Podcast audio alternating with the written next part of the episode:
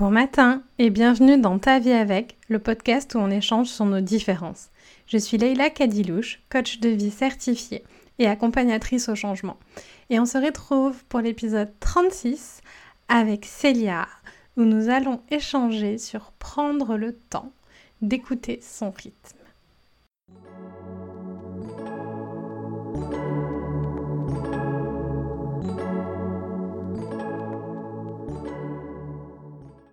Bonjour Célia. Salut Leïla. Est-ce que tu veux bien te présenter pour les personnes qui ne te connaissent pas? Ouais, avec plaisir. Euh, donc je m'appelle, euh, je m'appelle Célia, j'ai 28 ans. On, se connaît euh, toutes les deux via les, sphères de coaching qu'on a, qu'on a fréquentées ensemble. En tout cas, donc moi, je suis professeure de yoga. Euh, je, viens tout juste de, quitter Paris pour euh, vivre euh, à la montagne, en Savoie, dans le massif des Bauges, et je, suis en train de prendre le temps de créer une vie entre Paris et la montagne.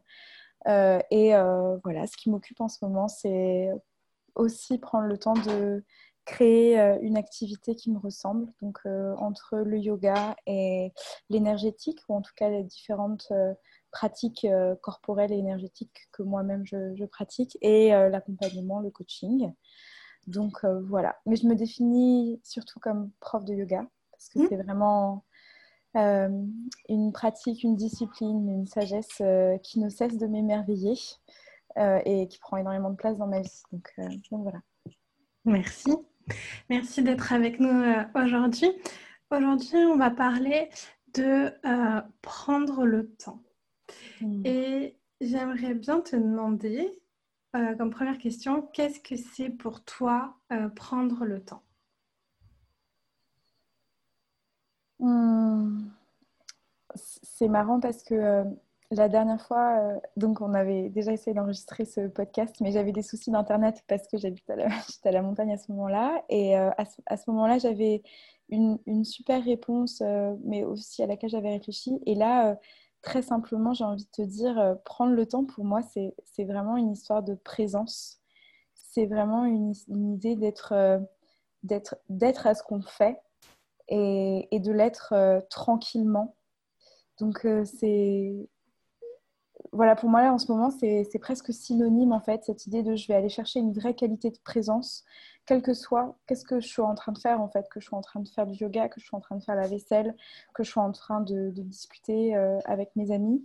Euh, et, en fait, prendre le temps pour moi, c'est juste euh, être là, ici, maintenant et chercher cette qualité de présence que, que, auquel on doit presque s'entraîner. Enfin, typiquement, moi, je pratique le yoga pour ça aussi. Pour moi, c'est un peu ça, c'est un peu ça, prendre le temps de manière générale. Et après, l'autre réponse, un peu plus théorique à laquelle euh, j'avais réfléchi, mais qui me semble aussi importante, c'est euh, on a plusieurs échelles sur lesquelles on peut prendre le temps. Donc, euh, se poser la question, donc ça veut dire quoi pour moi prendre mon temps à l'échelle de ma journée, à l'échelle de mon mois ou de mon année, prendre le temps de m'immerger dans, dans quelque chose qui m'intéresse, prendre le temps de nourrir tel ou tel domaine de vie. Et après, il y a carrément prendre le temps à l'échelle de sa vie et parfois se dire que, ben, typiquement, dans une, dans une transition ou quand on est en train de, j'en sais rien, de prendre soin de, de, son passé, de faire une thérapie quelle qu'elle soit, ou de changer de vie, c'est vraiment de prendre le temps et de se dire qu'en fait, à, l'échelle d'une vie, par exemple, un an, c'est pas grand-chose. Et donc, euh, c'est OK de prendre son temps et que les choses se fassent à leur rythme. Mmh. J'aime beaucoup que tu finisses par le mot rythme parce que dans ma réflexion à moi sur, euh, sur prendre le temps, euh, enfin, déjà, je trouve que prendre le temps en soi, c'est un jugement. Et c'est souvent un jugement qui est vu plutôt négativement, en fait, aussi dans notre culture et notre société. Et, et en fait, j'ai l'impression, moi, je, je veux bien ton avis là-dessus, mais que c'est une question de, de rythme, en fait. Quel rythme je choisis de suivre, celui de mon corps, celui de ma tête, celui euh, de mes croyances, celui de la société? Et, en fait, ça rejoint cette idée que tu dis, c'est prendre ton temps par rapport à, à, quoi, sur, sur, quelle échelle, sur une journée, un mois, une année, une vie? Comme tu le dis, un an sur une vie, c'est rien. Euh, et, Et moi, j'aime beaucoup dans, dans, la notion de prendre le temps, ce que tu dis, cette notion de, de présence et d'attention, et, qui est extrêmement importante dans le enfin, qui est la fondation du yoga, quoi. Donc, ça ne m'étonne pas que, que, tu parles de ça. Mais, euh, mais aussi cette notion de rythme. Quel rythme je choisis, en fait, de, de suivre? Mmh. J'adore. Je, trouve que cette question, en fait, elle est infiniment plus claire que se dire... Euh, euh, comment je prends le temps ou, ça veut dire quoi prendre le temps. C'est juste de dire quel rythme je suis. Et c'est exactement ça. Je pense que euh, on a tellement été habitué à suivre le rythme, j'en sais rien, de l'école, tu vois, de se dire euh, bah, une heure c'est telle matière, une heure c'est telle matière, puis c'est de 8h à 17h et donc c'est ça le rythme. Après le boulot à plein temps, un plein temps c'est 35 à 40 heures et c'est ça le rythme le bon, le bon rythme de transition professionnelle, c'est ça, normalement. Il y a vraiment cette idée de rythme social, de parfois suivre le rythme des gens qui nous entourent. Et comment est-ce que tu déconstruis ça petit à petit pour suivre vraiment ton rythme à toi sans te culpabiliser euh, et enfin je trouve que c'est vraiment la bonne question. Et il y a des outils qui, peuvent servir à ça. Et euh, moi, le premier qui me vient, et je n'irai pas trop loin parce que c'est quand même quelque chose d'assez spécifique, mais c'est le, Human Design euh, qui, qui t'apprend aussi à comment est-ce que, donc selon ton type, mmh. qui te donne vraiment, en tout cas, c'est vraiment un système de compréhension qui te donne des informations claires, enfin, juste basiquement sur ton niveau d'énergie et de production et, c'est ok. Il y en a qui sont vraiment euh, euh, plus, euh, on va dire, prolifiques que d'autres. Et donc moi, par rapport à mon type, j'ai vraiment dû apprendre à me dire, bah, en fait, parfois ça surgit de nulle part et, je vais aller très vite, très loin sur quelque chose et après je suis épuisée. Et, et, et, ça a été pour moi un outil de déconstruction d'un rythme de production constante que je pouvais avoir dans mon ancien job, notamment salarié, où j'étais vraiment, je faisais beaucoup d'heures. Et c'est de dire bah, quelles sont les, petites clés de compréhension que tu attrapes pour pouvoir suivre ton propre rythme. Donc là, je cite une clé qui est le Human Design, mm. mais il y en a euh, un million d'autres. Un... Je pense qu'on a le même type toutes les deux de, Human Design, donc euh, ça a dû te frapper toi aussi la compréhension de Ah, mais c'est pour ça que mm. des fois je peux travailler en ligne 48 heures et ça va très bien, mais après euh, j'ai besoin de X jours où je peux plus rien faire et tout. Ouais, ouais, c'est clairement ça. Bah, là, typiquement, euh, j'ai facilité un, un week-end avec 80 personnes euh, euh, sur le thème de l'habitat participatif et l'habitat léger. Donc, c'est un, truc très écolo. Et, et, donc, du coup, j'étais face à 80 personnes à me recevoir plein d'énergie, à préparer le fil rouge, à organiser les ateliers, le forum ouvert. Et en plus, on était en camping. Et quand je suis rentrée de ça, je me suis dit, ah, je me laisse une journée pour me reposer, mais en fait, ce n'était pas une journée dont j'avais besoin, c'était de énormément plus. Et, et, mmh. j'ai envie de dire, même moi qui en ce moment ai en plus une euh, sécurité financière euh, euh, et que je peux prendre mon temps, bah, c'était compliqué pour moi de me dire, en fait, ça va prendre plus de temps que prévu.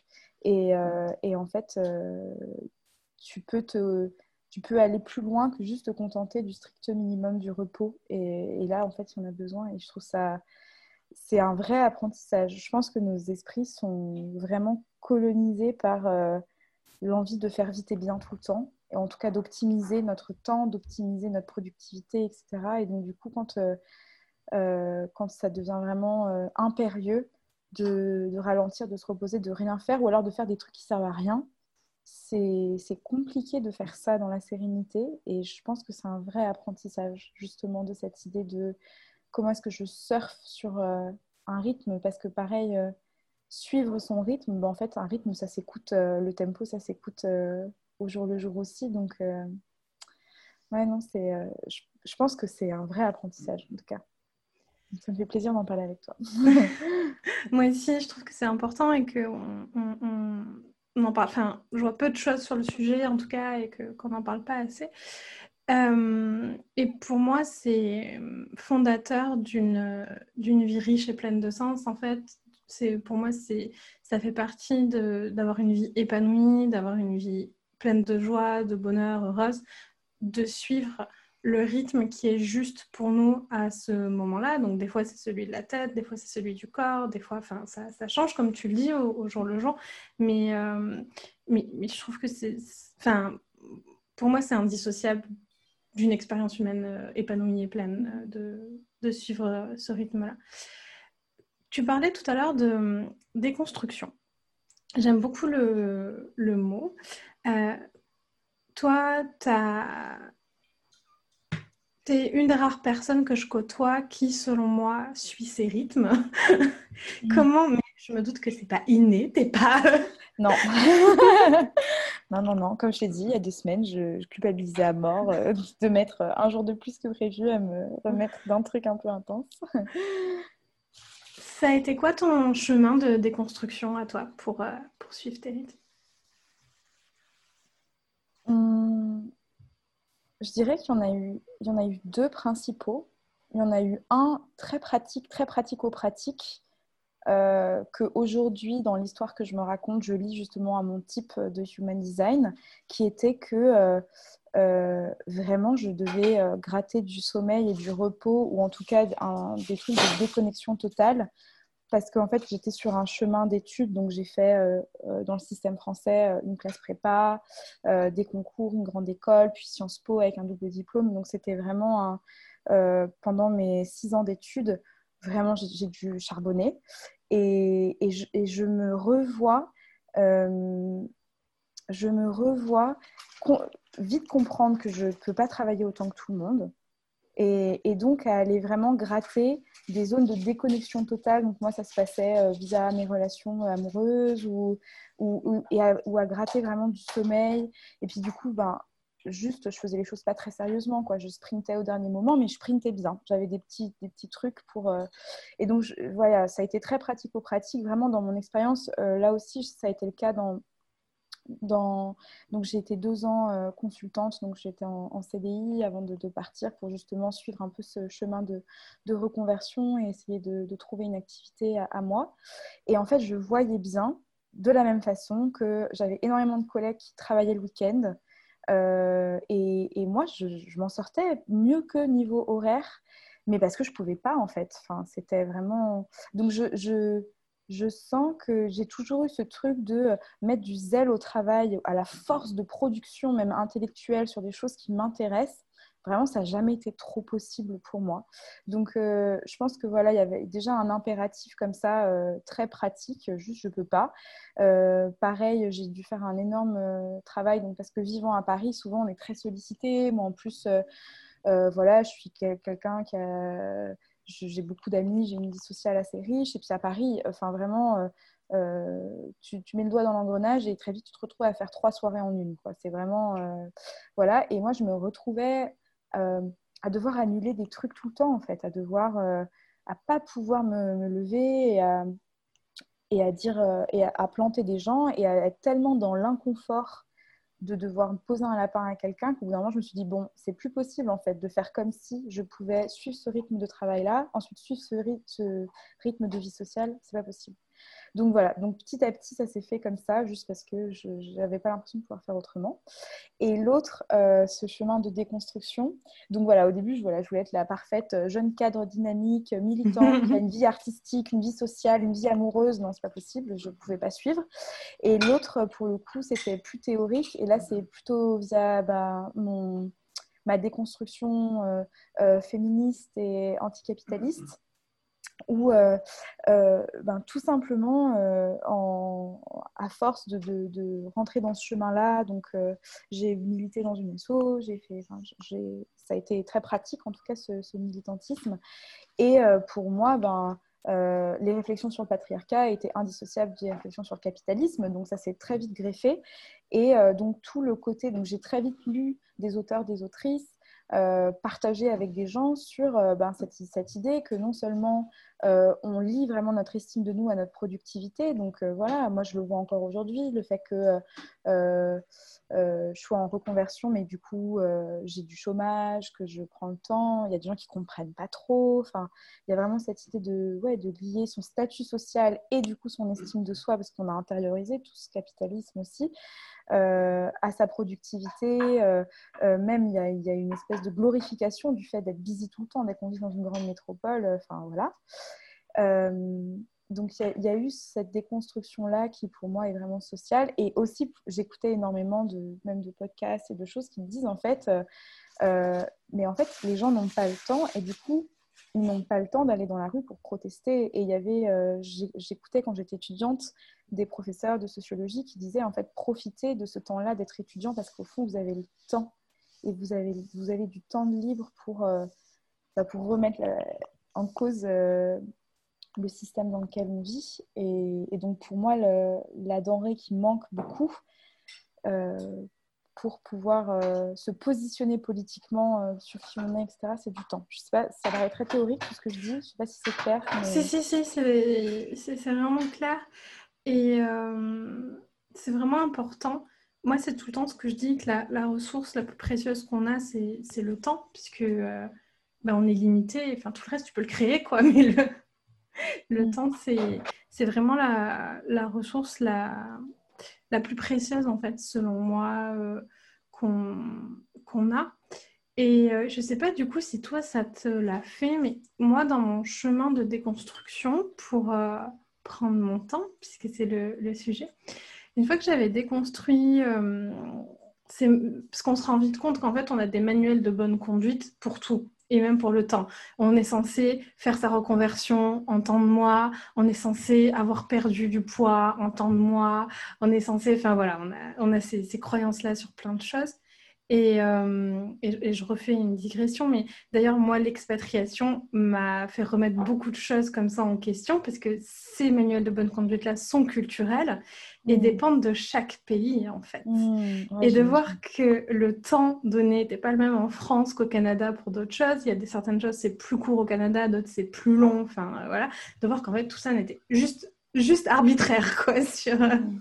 sur, euh, sur ça. Et... Et quand, j'ai commencé à, me détacher de, tout ça, euh, j'ai quand même ressenti une urgence d'aller vite, parce que j'ai quand même ressenti l'urgence de vivre, en fait. Parce que je peux me détacher de, toutes ces pensées-là, de toutes ces croyances limitées en je dois euh, à 30 ans avoir fait ça, ou je dois, enfin tu vois, tu vois ces trucs-là. Mais n'empêche que mon temps ici, il est limité. Donc j'ai quand même envie d'expérimenter euh, le, plus possible. Est-ce que ça te l'a fait, euh, ça, mm. cette urgence euh? je, te rejoins totalement. Enfin, en fait, pour moi, c'est la couche là un peu plus méta et quasi spirituelle en fait autour de cette question d'écouter son rythme et du temps. J'ai plusieurs réponses qui me sont venues. Déjà sur l'urgence de vivre ou d'accomplir des choses, pour moi, il y a, je l'ai réalisé assez récemment, mais il y a aussi une composante euh, euh, agiste. Tu sais, on a dans nos... Dans, enfin moi, en tout cas, euh, on a quand même dans nos représentations sociales un peu l'idée qu'il faut vivre la meilleure partie de sa vie avant de se marier, d'avoir des enfants, parce qu'après, ça bouge plus.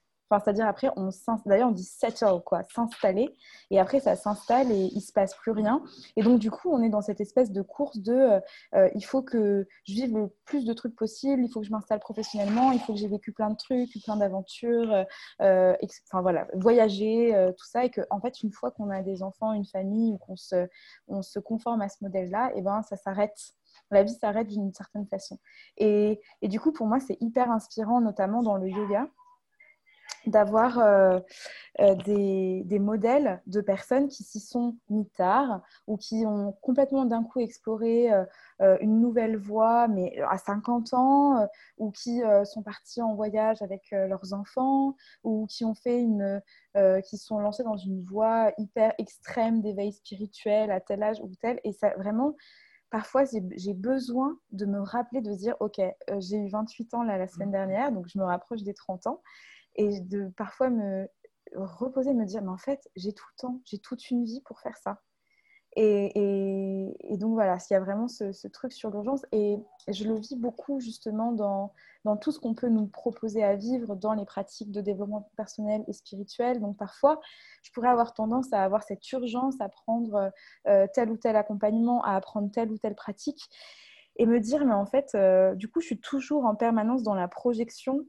Et, non, en fait, j'ai tout le temps. Et et je pense que vraiment, c'est une des pensées qui, moi, me tranquillise le plus et me ramène le plus au moment présent, parce que, encore une fois, le... donc j'ai ma pratique de yoga aussi qui, me sert à ça, mais la pensée, c'est vraiment, j'ai tout le temps pour faire ça. Il y a mm. là, maintenant, tout de suite.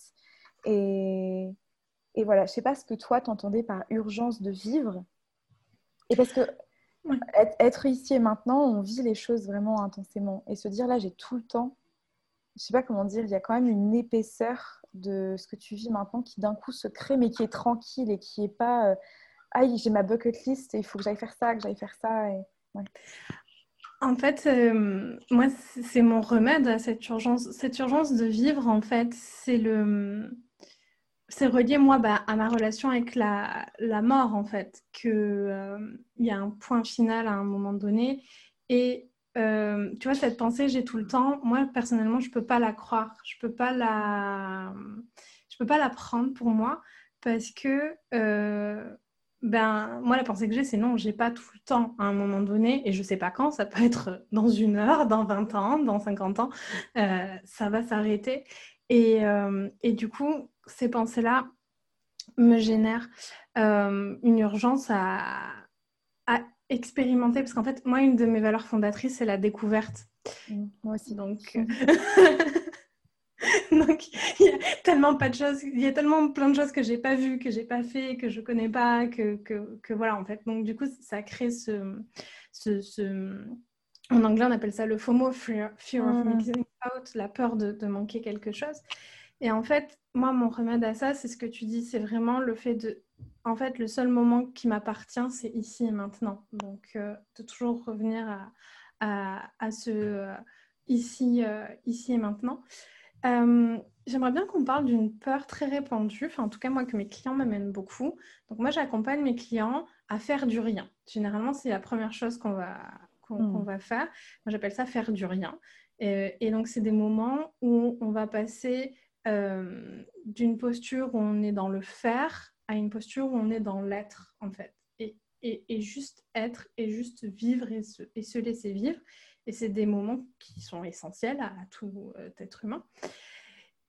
Et euh, souvent, on dit, ça, rejoint la, bienveillance, tu vois. Alors, ce que je veux dire, ça, ça rejoint cette mm. notion de bienveillance. On me dit, mais Leïla, si je prends du temps pour faire du rien, je vais plus jamais rien faire après de la même façon, on me dit, mais Leïla, si je suis bienveillante envers moi-même, je ne vais plus jamais rien faire, etc.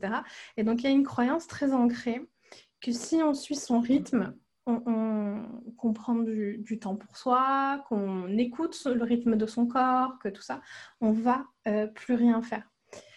Est-ce que c'est quelque chose que toi, tu as expérimenté ça? Hmm, C'est une bonne question. Je pense que ça, c'est en plusieurs étapes. C'est-à-dire que moi, il y a quand même un peu cette étape de, euh, surtout, euh, encore une fois, ayant euh, des listes énormes d'envies, d'idées, de choses à faire ou à expérimenter. parfois, le fait de justement ralentir, écouter vraiment mon rythme, ça fait que ça peut créer une espèce d'état de manque parce que c'est comme si le, le, fossé entre moi et ces choses que, qui me font envie, s'élargissait et du coup, ça, ça, crée un peu ce truc de euh, euh, bon, bah, ok, même aujourd'hui, je. Euh, petite digression, mais je le dis souvent un peu pour rigoler. Je ne sais pas comment j'ai fait pour passer mes concours et pour travailler comme je travaillais il y a deux ans. Et je, je faisais plein de trucs tout le temps. Enfin voilà. Donc oui, il y a encore une espèce de pas de nostalgie, mais une forme de valorisation de, de je, je fais plein de trucs. Il y a aussi cette euh, liste, euh, enfin voilà, je n'ai pas non plus envie de refouler mes idées et mes envies. Donc, première étape, il y a un peu ce truc de euh, euh, bah, je vais plus rien faire et je vais manquer plein de trucs, et le mot et l'état de manque un petit peu. Et l'envie du coup d'être plus, plus productive, de caler plus de trucs, etc. Et après, cette étape, elle n'arrive pas tout le temps. Hein. J'en suis pas non plus encore là. Là, je, te, je, te, je, te, je, réfléchis à voix haute, mais je le vis quand même de temps en temps. Il y a quand même cette idée de, du coup, ça recentre. Enfin, moi, là, par exemple, je te donne un exemple concret parce que je ne saurais pas trop comment exprimer ça euh, de manière théorique, mais euh, euh, je ressens souvent le besoin de me protéger un petit peu d'Internet ou en tout cas d'être sur mon téléphone, mon ordinateur, sur Instagram, etc. C'est parce que il y a des moments, je le vis vraiment comme une source infinie d'inspiration. Et il y a des moments, je le vis justement et ça me crée beaucoup de faux mots et ça me crée beaucoup de tu n'es pas assez, tu ne fais pas assez, et si, tiens, je faisais ça, etc. Et donc, du coup, quand d'un coup, j'écoute euh, mon rythme émotionnel, corporel et tout, parce que ça me fatigue aussi d'être sur l'écran, euh, là, en ce moment, je lis beaucoup. Et, euh, et quand je suis vraiment dans ce truc de je dis non à plein de choses parce que juste je vais lire ou je vais dormir, je vais faire une sieste, mais encore une fois, une fois que tu es dedans, tout le reste, tu n'as rien manqué en fait. Je pense qu'à partir du moment où tu te centres sur le je fais rien ou je fais peu, mais le peu que tu fais, encore une fois, c'est très théorique, mais vraiment, ça marche. Euh, il y a une vraie qualité de présence à ce que tu le fais, voire parfois, moi, je le ritualise ou je me mets en scène en train de le faire. Il y a des fois où j'ai la flemme de, de me laver le visage. Et ben du coup, je vais vraiment mais ritualiser le truc et je vais vraiment regarder mes mains et je vais me faire le petit massage. Des fois, j'y arrive pas, mais et du coup, ça prend plein de temps et j'ai pas le temps de faire autre chose mais euh, j'ai pas l'impression d'avoir manqué quelque chose parce que j'ai ritualisé ce moment, ce truc un peu cœur que j'avais besoin de faire pour prendre soin de moi. Longue réponse, mais. ouais, et, euh, ça, ça, me fait euh, rebondir. Ça, fait ce, que, ce que tu as dit m'a fait remarquer. Donc, au moment où on enregistre cet épisode, moi, je reviens de trois semaines de vacances mm. et que pendant ces trois semaines, j'ai pas expérimenté une seule fois la peur de manquer quelque chose ou de Il s'est passé, j'imagine, des milliards de choses pendant ces trois semaines. Je suis pas allée une seule fois sur euh, les réseaux sociaux ou, quoi que ce soit. Et ça m'a pas du tout. Euh, j'ai pas du tout eu cette peur. C'est l'aboutissement le, d'un travail. Hein. Euh, c'est pas, pas arrivé de suite. Et en fait, je me rends compte que c'est parce que quand je suis dans l'instant présent, dans le... Là, j'étais dans moi, ce que je faisais, mon ici maintenant de, mes vacances. Mais en fait, il n'y a plus que ça qui existe. En fait, tout le mm. reste n'existe plus euh, à côté. Donc, tu peux pas être dans la peur de de manquer euh, quelque chose? Je sais pas si c'est clair. Mais c'est hyper clair. C'est juste de dire à partir du moment où ton attention à un instant T, elle est divisée entre ce que tu fais et ce que tu pourrais faire plus mm. tard, ce que tu aurais pu faire avant ou ce que tu dois vite te mettre en mouvement pour... Enfin, tu étais déjà dans le moment d'après. Et bien forcément, il y a plein d'autres choses qui coexistent et du coup, tu as, as, peur de mal faire, de mal optimiser, de manquer des choses. Alors que quand toute ton attention, c'est exactement ce que tu dis, elle est dans ce que tu fais, encore une fois, ça se pratique vraiment. C'est pour ça que ça vient pas comme ça. Mais moi, les rares fois où, comme toi, là, tu me dis euh, en vacances, tu as expérimenté le, en fait, toute mon attention est euh, dans ce lieu, ce territoire, ce moment de vacances. Bah, du coup, le reste n'existe pas, donc j'ai pas peur de, manquer quelque chose. Et moi, c'est marrant ce que tu dis, juste je le vis vachement. Euh, donc euh, là, j'ai passé tout l'été à la montagne dans ma maison et puis j'avais pas du tout. Bon, il y a plein d'autres choses que j'avais peut-être peur de manquer. Euh, mais par rapport à ce qui se passait à Paris en tant qu'événement social, enfin voilà, mes amis continuent à se voir sans moi, du coup je suis plus là. Mais ça ne me faisait pas du tout euh, cet effet-là de manque. Et là, maintenant que je suis à Paris, bah, tout de suite, euh, moi, après, j'aime ça, me faire aspirer par le rythme de la ville. En plus, je sais que c'est temporaire, donc je, me, je m'y glisse avec autant plus de, de délices en mode allez-y, euh, faites ce que vous voulez de mon corps, je vais voir tout le monde. Mais, euh, mais voilà, quand je suis pas à Paris, ça n'existe pas. Et voilà, du coup, je te rejoins totalement. et c'est hyper important, je pense, de se ménager ces bulles de vacances, de déconnexion, de, ou d'attention. Et c'est pour ça que les pratiques type yoga, mais encore une fois, il y en a mille. Hmm. C'est hyper important parce que ça crée une bulle et ça te montre aussi ce que c'est de ne pas avoir ton attention tout le temps divisée entre plein de choses. Complètement. Et euh, avant qu'on finisse l'épisode, je voudrais qu'on parle du rythme du corps. Euh, parce que alors c'est assez flagrant chez les malades chroniques où ton corps te laisse pas le choix de suivre hmm. le rythme du corps et souvent il n'est pas du tout euh, en adéquation avec euh, le rythme que la société veut euh, nous imposer. Mais en fait, ça, marche pour tout le monde parce qu'on a tous et tout un rythme du corps. On voit le nombre de personnes qui font des burn-out, etc. Tout ça. Enfin, c'est pas réservé qu'aux malades chroniques. Et euh, dans les personnes que j'accompagne, c'est souvent le rythme qui est le plus difficile à suivre. De se dire, là, je vais prendre du temps, je vais me reposer, ou je vais aller plus doucement, ou je vais commencer une activité plus doucement et je vais arriver à la faire. Ça va prendre plus de temps. Je prends un exemple par exemple. Quand moi j'ai commencé à faire du vélo, j'ai commencé une minute et j'ai rajouté une minute par une minute. Et avant que je puisse faire 30 minutes, ça a dû me prendre six mois, quelque chose euh, comme ça. Et euh, c'est pas un rythme classique de sociétal où quelqu'un va prendre un vélo et va euh, très rapidement arriver à, à faire 30 minutes. Et, et c'est important pour moi d'en parler parce que tout ça, est-ce que en combien de temps je dois arriver à faire 30 minutes de vélo? En combien de temps je dois arriver à faire ça? En combien de temps? Je, Moi, je, je, côtoie des personnes malades chroniques qui vont me dire bah, je fais pas la vaisselle parce que si je la fais, ça prend trois quarts d'heure. Hmm. C'est quoi le problème? Enfin, si ça ne te pose pas d'autres problèmes, si toi tu es aligné avec le fait de prendre trois quarts d'heure pour faire ta vaisselle, que ça t'apporte de l'autonomie, que ça t'apporte plein de choses, je trouve ça euh, dommage de ne pas la faire. Bien entendu, si ça ne crée pas de douleur, etc. Enfin, tu vois, si, les conséquences de ta vie, c'est juste que ça prend trois quarts d'heure et que tu peux te le permettre, fais-le, quoi, en fait. Hmm. Et il n'y a pas de, manuel où faire la vaisselle, ça doit prendre tant de temps, et, euh, et voilà.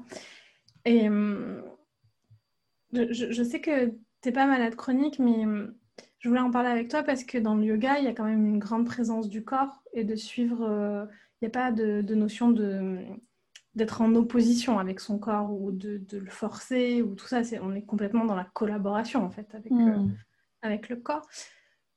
Comment toi tu l'as vécu, respecter ce rythme du corps, écouter ce rythme du corps? Hmm. euh, pareil, il y a plusieurs choses qui me viennent à chaque fois que tu me poses une question. Euh, c'est hyper dur de manière générale et, donc moi je suis pas malade chronique et j'ai même plutôt un corps. Euh, donc nous on, s'est rencontrés sur le, coaching euh, par rapport à l'alimentation. Donc j'ai un, passé de surpoids, pas forcément très important, mais de surpoids. Donc j'ai expérimenté à ma petite échelle ce que c'est que quand ton corps, il peut pas en fait faire des choses. Euh, c'est vraiment minuscule, mais voilà. Et dans le yoga, je l'ai expérimenté dans le sens où euh, ça m'a pris euh, deux ou trois ans de pratique à faire des choses que certaines personnes ont directement. Et dans le yoga, il y a vraiment cette idée que de toute façon, tous les corps ne sont pas faits pour toutes les postures et toutes les postures ne sont pas faites pour tous les corps. Donc il y a un moment, une vraie conscience de ses propres limites à acquérir. Et euh, euh, c'est drôle qu'on en parle aujourd'hui parce que du coup, là, je suis à Paris et je peux reprendre des cours. Donc, c'est une reprise, mais c'est pas pareil que de pratiquer seul et de pratiquer. Euh, là, je suis allée à un cours où il y avait quasiment que des profs de yoga, dont beaucoup d'hommes qui n'ont pas du tout les mêmes facilités en termes de portage par les bras, d'équilibre, tout ça. Et, en fait, je me suis vue me pousser un petit peu. Et en fait, dans le yoga, et c'est ça que je, voulais partager, euh, il y a euh, deux, euh, dans les principes philosophiques à suivre, il y en a deux qui sont, qu'on pourrait croire contraires. Donc, il y a ahimsa, qui est la non-violence, et qu'on enseigne vraiment dans la pratique du corps, ne rentrez pas en violence avec votre corps, c'est-à-dire on l'écoute, on le respecte. Mais il y a aussi tapas, qui est, on va dire, euh, l'effort mis à l'ouvrage. C'est vraiment le côté euh, cuisiner la chaleur qui doit être cuisinée dans le corps. Et quand même, et, allons-y. Et il y a cette espèce de tension et d'équilibre à trouver entre euh, comment est-ce que je fais vivre mon corps et je crée une énergie un peu feu et je et en même temps dans la non-violence et dans l'écoute et dans l'acceptation pleine et entière de ses propres limites. Donc, euh, pour moi, il y a un peu ça sur euh, l'idée du rythme du corps. Et de manière générale, euh, notre esprit et nos désirs et, notre... Encore une fois, c'est l'enseignement du yoga. Pour le yoga, les désirs et les envies du mental, c'est des illusions du mental. même les envies pour le futur, le futur est une illusion, le passé est une illusion. Tout ce qui compte, c'est l'instant présent et le corps dans l'instant présent. Donc voilà, on est sur un. Donc il y a un peu cette idée que de toute façon, le corps ira toujours moins vite que le mental. Et donc, c'est presque une discipline de vie que de respecter plutôt son, le rythme de notre corps, parce que c'est notre vaisseau sur Terre, etc. Mais dans cette juste tension entre la non-violence et l'effort. Et la discipline. Tapas, ça veut dire un peu de discipline. Mm. Mais c'est vraiment dans cette idée de je me cuisine moi-même. quoi. Et voilà. Ça, me fait penser à ma métaphore de la bienveillance. Je ne sais pas si je te l'ai déjà dit. Euh, quand j'explique à, mes coachés ce que c'est la bienveillance, je leur dis la bienveillance, c'est comme une corde de guitare. Si elle est trop tendue, ta corde de guitare, elle pète. Si elle est trop lâche, elle fait pas de son en fait. Et la bienveillance, c'est la corde de guitare qui est parfaitement tendue et qui va faire la note juste. Et, et la façon dont tu accordes une guitare, c'est des allers-retours en fait. Mmh. Et, et, plus tu progresses dans ta pratique de la guitare, plus tu vas l'accorder rapidement. Au départ, ça te prend plus de temps. Après, ton oreille s'affine, tu, la tension de la corde, tu arrives mieux à la percevoir, etc. Euh, et, ce que tu dis là, en fait, ça me fait vraiment penser à ça, à cette notion de la violence? Ben non, c'est pas ça, mais en même temps, être complètement lâche et, et ben, tu feras pas le son juste, quoi. C'est pas ça, euh, c'est pas ça non plus, C'est exactement ça.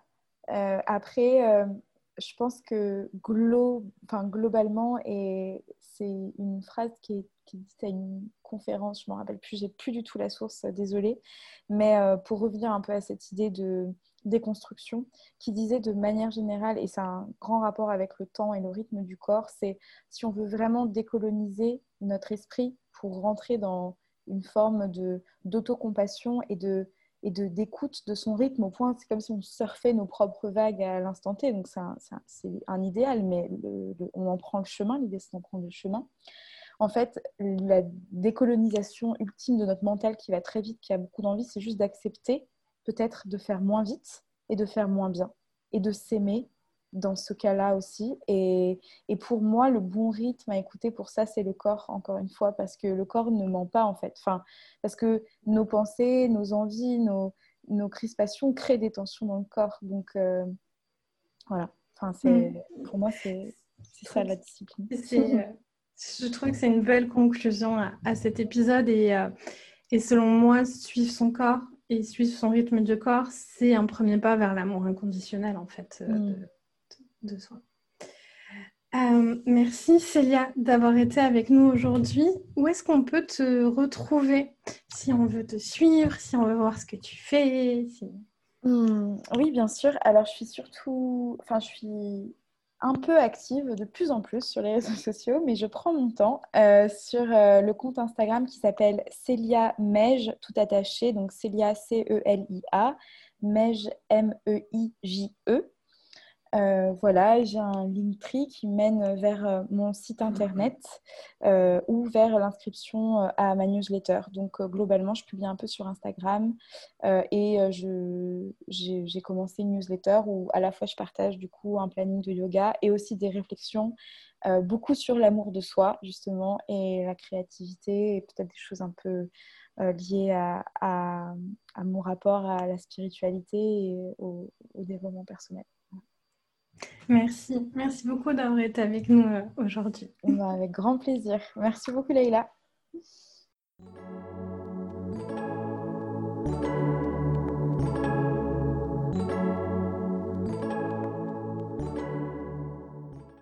Merci d'avoir écouté cet épisode jusqu'au bout. Si tu veux être accompagné à accepter ta différence et trouver ta mission de vie, je propose un accompagnement individuel.